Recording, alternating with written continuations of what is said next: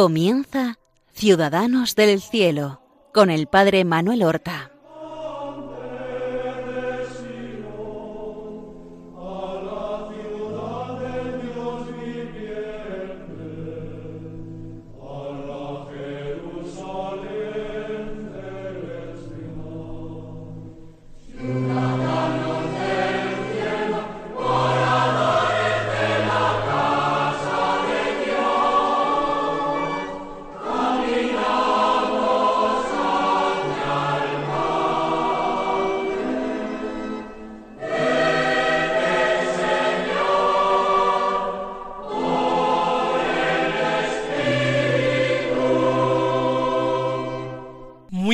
Días.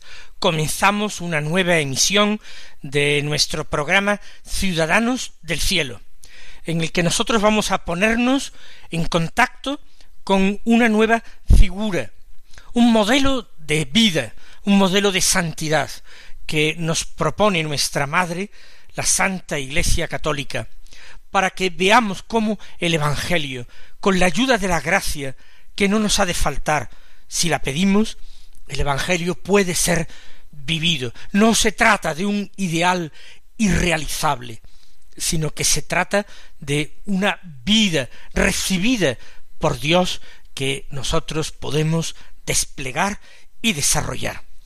El 16 de octubre del año 2016, el Papa Francisco canonizó a varios beatos de la Iglesia Católica. De uno de ellos ya hemos hablado nosotros en este programa y le hemos dedicado varios episodios.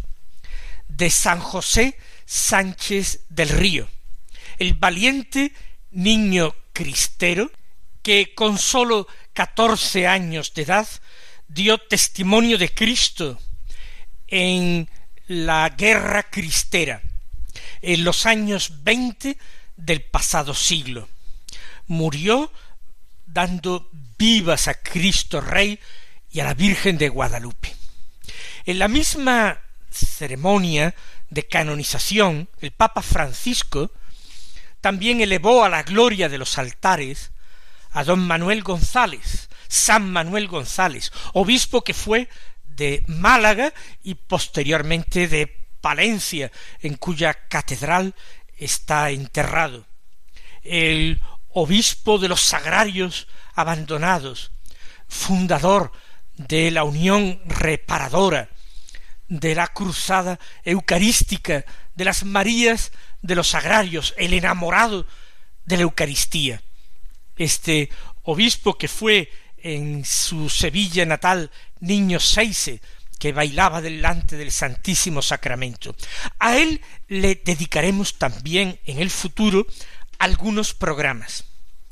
Pero hoy nos vamos a fijar en otro personaje que en la misma ceremonia del 16 de octubre del 2016 fue canonizada.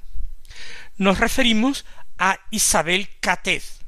Isabel que hoy es Santa Isabel de la Trinidad, que fue monja carmelita y santa del siglo XX, porque entró en el Carmelo ya en el siglo XX, 1901, y murió santamente en 1906. Uno de los primeros personajes del siglo XX en ser santos. Vamos a hablar de esta santa monja carmelita, recientemente canonizada. Una mujer que vivió solamente veintiséis años de vida, que fue prácticamente contemporánea de Santa Teresa del Niño Jesús. Teresa del Niño Jesús murió en 1897. 1897, cuando Isabel tenía diecisiete años. Por tanto, durante diecisiete años coexistieron en esta Francia decimonónica de finales del siglo XIX estas dos grandes santas que son honra del Carmelo y especialmente del Carmelo teresiano, del Carmelo descalzo. Nuestra Isabel de la Trinidad nació en el año 1880, el día 18 de julio. Nació en un campamento militar en el centro de Francia, porque su padre, José Francisco Catez, era militar, había alcanzado la graduación de capitán. Era de una familia muy humilde y había ido ascendiendo en el ejército sin haber pasado por una academia militar gracias a méritos de guerra. Había estado destinado en Argelia y participado en guerras coloniales allí y había participado también en la guerra franco-prusiana y había sido hecho en esta guerra prisionero, permaneciendo como prisionero de los prusianos varios meses. Por todo ello, él alcanza con cuarenta y tres años el grado de capitán, que es el máximo al que pudo llegar. Y ya asentado en la vida, con cuarenta y siete años, se casa. Se casa con la que será la madre de Santa Isabel, que se llamaba María, María Emilia, María Emilia, que también era mayor para la época, para la época en que la gente, eh, sobre todo las mujeres, se casaban con dieciocho, diecinueve o veintipocos años. Se casó su madre con treinta y cuatro años, era catorce años más joven que el padre. La madre había tenido antes un novio militar también, porque era también hija de militares, que había muerto precisamente en esa guerra franco-prusiana. Se casan y tienen al año siguiente del matrimonio, en 1880, a esta hija, Isabel, que mm, va a ser la primogénita. Un año y medio, un año y ocho meses más tarde, tendrá la segunda hija en el matrimonio que se llama Margarita. Y poco después del nacimiento de Margarita, al poco de dos años, del nacimiento de Isabel, se trasladan a Dijon, en la Borgoña francesa, y allí va a transcurrir no solamente la infancia, la adolescencia de Isabel, sino toda su vida, porque ella se hará carmelita en su ciudad, en Dijon, y allí morirá santamente y allí se conservan sus restos. Isabel es descrita como una niña con un carácter muy fuerte, muy vivo, con frecuentes ataques de ira, con rabietas, con lloros intensos para conseguir lo que quería. Un carácter malo. Pero en 1887, el año en que ella cumple siete años, la muerte visita su hogar. Primero es su abuelo materno, también militar, que cuando quedó viudo se fue a vivir con el matrimonio y llevaba ya cinco años viviendo en la casa. Falleció de forma natural por una enfermedad. Pero ese mismo año, que a principios del año murió su abuelo, ese mismo año, ya en octubre, cuando ella ya ha cumplido los siete años, muere su padre, de una forma más inesperada. Y muere casi en presencia de la niña Isabel, que estaba con él en el momento de su muerte, con sólo siete años. Esa doble muerte de dos seres tan queridos, tan próximos, hace que el carácter de Isabel empiece a cambiar, se haga más juicioso. Ella empieza a plantearse mucho más vivamente la cuestión de la eternidad, de la otra vida. Es un hogar fuertemente religioso, eh, cristiano. Su madre, María, había leído ya de joven el libro El Camino de Perfección de Santa Teresa y había aprovechado este camino de perfección para interiorizar no solamente una forma de oración teresiana, sino ciertos modos ascéticos teresianos. Lo cierto es que Isabel va a hacer su primera confesión durante un verano. La hace con un sacerdote que es el que ha casado a sus padres, con el que ella va a mantener amistad toda su vida, aunque este sacerdote, el canónigo inglés, nunca irá de visita a Dijon. Solamente en vacaciones ella lo ve y durante los años en que es carmelita, por carta se relaciona con él.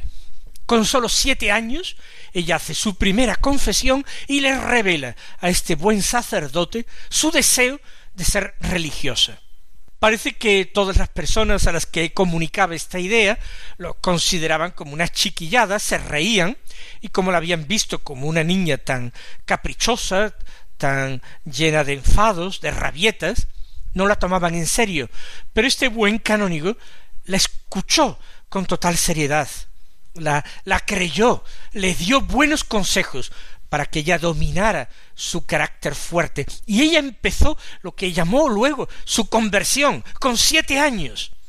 Su conversión a una vida cristiana más consciente, donde ella trataba de vencerse para no dejarse llevar por su impaciencia o por su mal genio.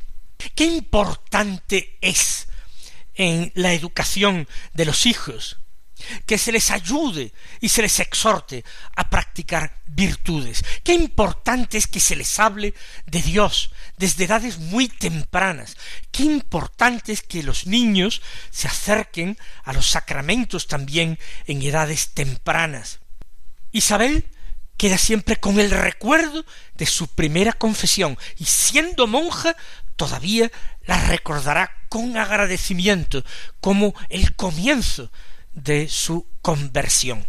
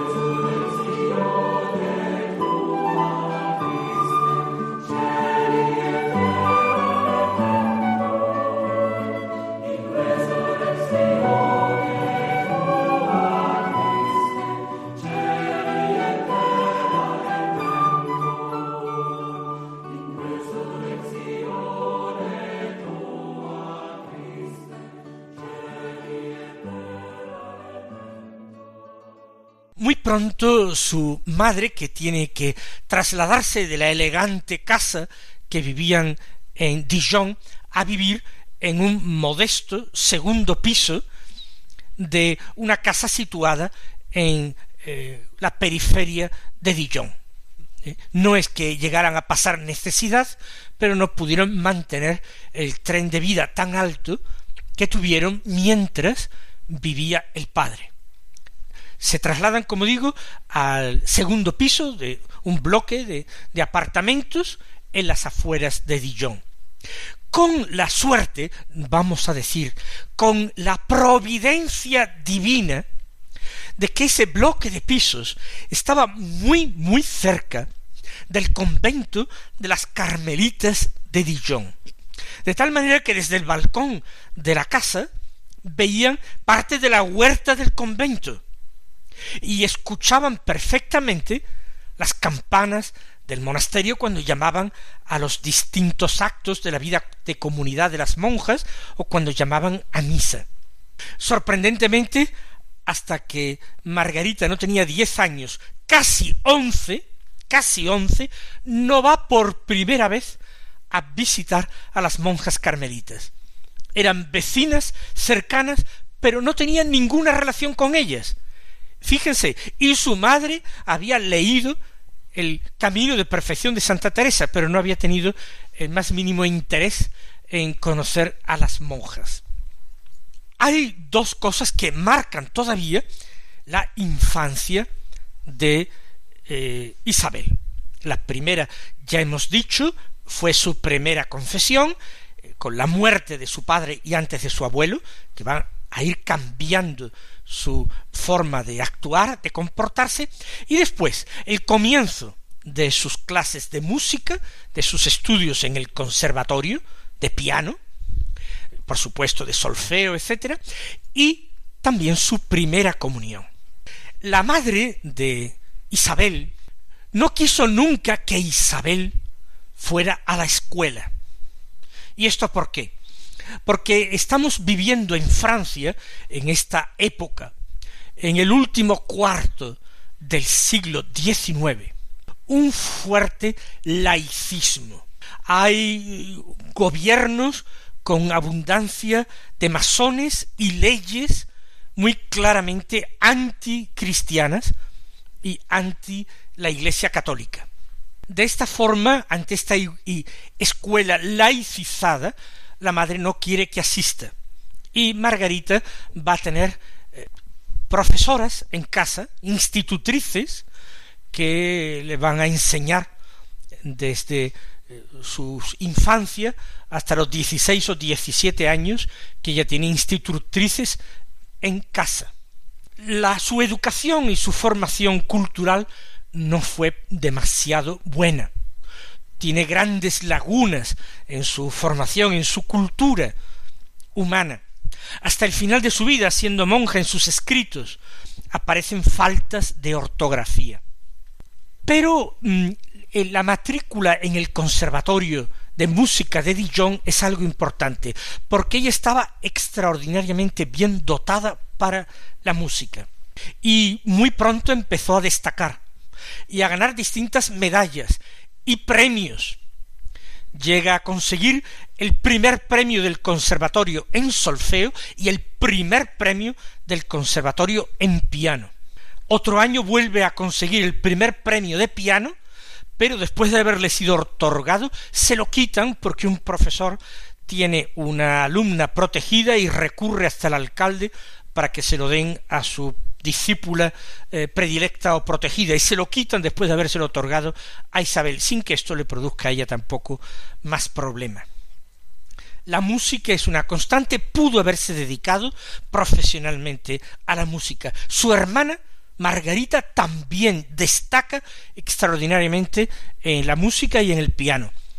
De hecho, algunos dijeron que técnicamente Margarita era superior a Isabel, pero Isabel tocaba con más sentimiento, con más pasión, y entonces destacaba incluso más que su hermana, porque la ejecución no todo es la técnica, sino la sensibilidad. La tercera eh, cuestión importante en su infancia es la primera comunión. Ella la realiza cuando tiene diez años ya para once. De hecho, cumplía once en el mes de julio, el 18 de julio, y hace su primera comunión en abril. En abril de 1891. Después de hacer su primera comunión, que la realiza en su parroquia, era la parroquia de San Miguel, en Dijon, había costumbre por parte de muchas familias que tenían cierto conocimiento con las monjas, ir por la tarde a visitar a las carmelitas. Y aunque ellas no habían ido nunca, nunca al convento de las carmelitas, ese día fueron porque una amiga de la madre de Isabel tenía amistad con las carmelitas, van a visitar a las carmelitas. Esa visita es fundamental, es providencial, será el primer contacto de Isabel con el Carmelo y la primera atracción. La priora de las Carmelitas es una mujer notable, eh, se llama Sor María de Jesús, la Madre María de Jesús, y le dice a Isabel si conoce el significado de su nombre. Isabel, la niña Isabel, le dice que no, y ella le dice que Isabel significa casa de Dios. Es una etimología muy discutible, entendiendo por Isabel, Elizabeth, Beth, casa, y el haya pues eh, de el Dios, casa de Dios. Lo importante no es que esta etimología sea muy correcta, muy exacta desde el punto de vista lingüístico, sino que a Isabel se le quedó grabado realmente aquello. Acababa de comulgar por primera vez, se sentía habitada por Jesús, pero ella va a entender que está habitada por Dios. Y no solamente en el momento de su comunión o cuando comulga, sino que Dios habita en el corazón de sus fieles. Esto va a formar parte de la espiritualidad de Isabel de la Trinidad, ser templos de la Trinidad. Estamos habitados por nuestro Dios. Ella queda prendada por el Carmelo, pero cuando ella en casa empieza a decir que quiere ser monja y monja carmelita, la madre le prohíbe terminantemente volver al Carmelo. De forma, les doy un dato exacto, que entre esta visita que hizo en su primera comunión con diez años hasta los diecinueve años, casi nueve años más, en estos casi nueve años de edad, ocho años largos, Isabel va al Carmelo de Dijon solo una vez, en más de ocho años, por prohibición expresa de su madre. No puede seguir frecuentando las monjas porque su madre se lo prohíbe, ante el temor de que su hija se encapriche con esta posibilidad en su vida de hacerse monja. No importa, la semilla estaba echada, el Señor había echado su semilla en el alma de Isabel, y esta semilla va a germinar y a fructificar muy fuerte. Qué importante es que nosotros sepamos reconocer la acción de Dios en las pequeñas cosas, en aquellos detalles que nos parecen puro azar, pura casualidad, cuando todo está determinado por el inmenso amor de Dios en nuestra vida. Vamos nosotros a terminar nuestro programa, pero vamos a continuar hablando en lo sucesivo de esta santa del siglo XX, cuya vida en lo exterior fue extraordinariamente sencilla, ordinaria, sin grandes cosas de relieve, pero una vida en la que ella realizó grandes descubrimientos. Dios le concedió grandes dones. Y ella nos puede enseñar a nosotros a vivir con esa viva conciencia de ser casa de Dios, de ser templo de Dios, habitación de la Santísima Trinidad. Que Él nos colme de bendiciones.